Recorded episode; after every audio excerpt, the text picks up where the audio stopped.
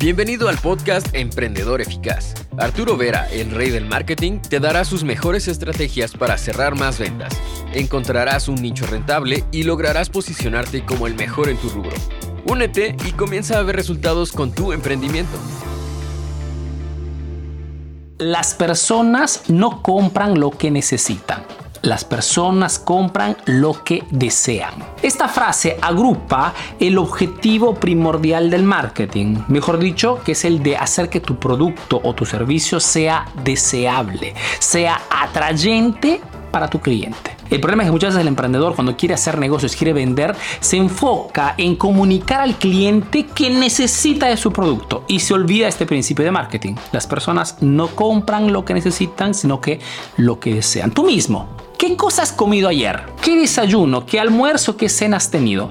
¿Has comido realmente lo que necesita tu cuerpo para mantenerse sano?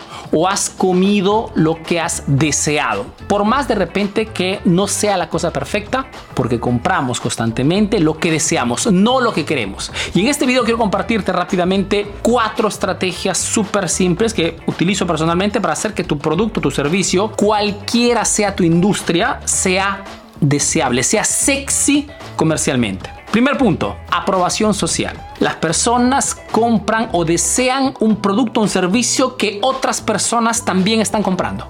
Aprobación social. El ejemplo simple es, estás caminando por una avenida, por una calle, restaurante a la derecha, lleno de gente, restaurante a la izquierda, vacío. Si tienes que entrar a comer, ¿dónde entrarías en automático? ¿En el restaurante vacío o en el restaurante que está repleto de gente? el que está repleto de gente. ¿Por qué?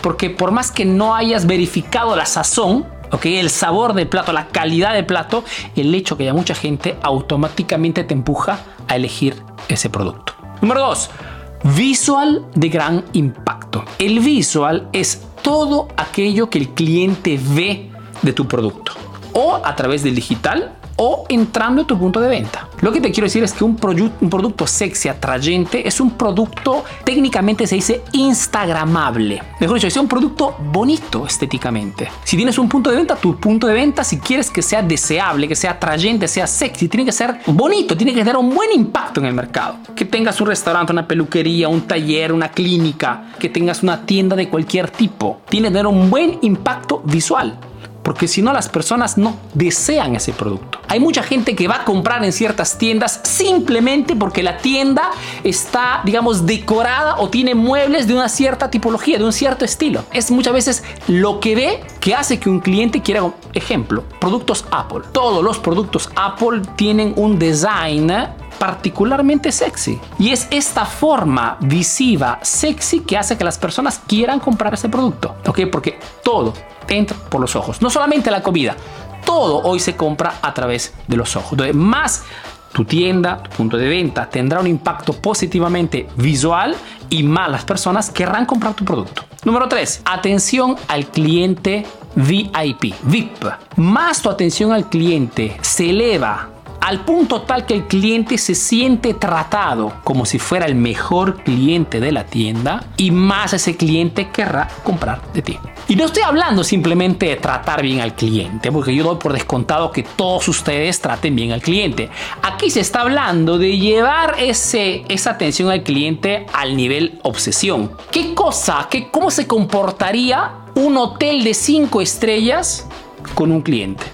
¿Qué atenciones, qué detalles, qué regalitos, qué tipo de comunicación haría un hotel cinco estrellas con un cliente? Si has viajado en avión, te habrás dado cuenta, ¿no? La diferencia entre una atención, eh, digamos, de clase normal o clase first o primera clase, ¿no? La el viaje es el mismo, el avión es el mismo, el tiempo de vuelo es el mismo, pero cambia todo cambia el espacio, cambia hasta la atención, dan hasta comidas diferentes. Más tu atención al cliente es de primera clase y aquí puedes tomar ejemplos de cualquier otra categoría, de cualquier otro servicio, que Pues trata siempre de detalles, de impactos que hacen que el cliente tenga la neta sensación que está en el mejor negocio de la ciudad. 4. Comunicación constante un producto sexy, un producto, un servicio realmente atrayente, es un producto donde la marca que está por detrás comunica constantemente con el cliente, nunca lo abandona. Le está constantemente mandando información. Atención, no ofertas, no descuentos constantes. De vez en cuando está bien, pero no tiene que ser solamente esto,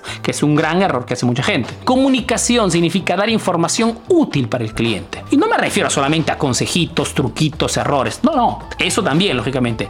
Me refiero a información que al cliente pueda ser útil. Hasta una promoción puede ser útil siempre y cuando esté en línea con el tipo de cliente, el tipo de producto que vende su. Toda aquella información que puede de alguna forma facilitar o hacer ahorrar tiempo o hacer ahorrar dinero al cliente es información útil para ese cliente potencial.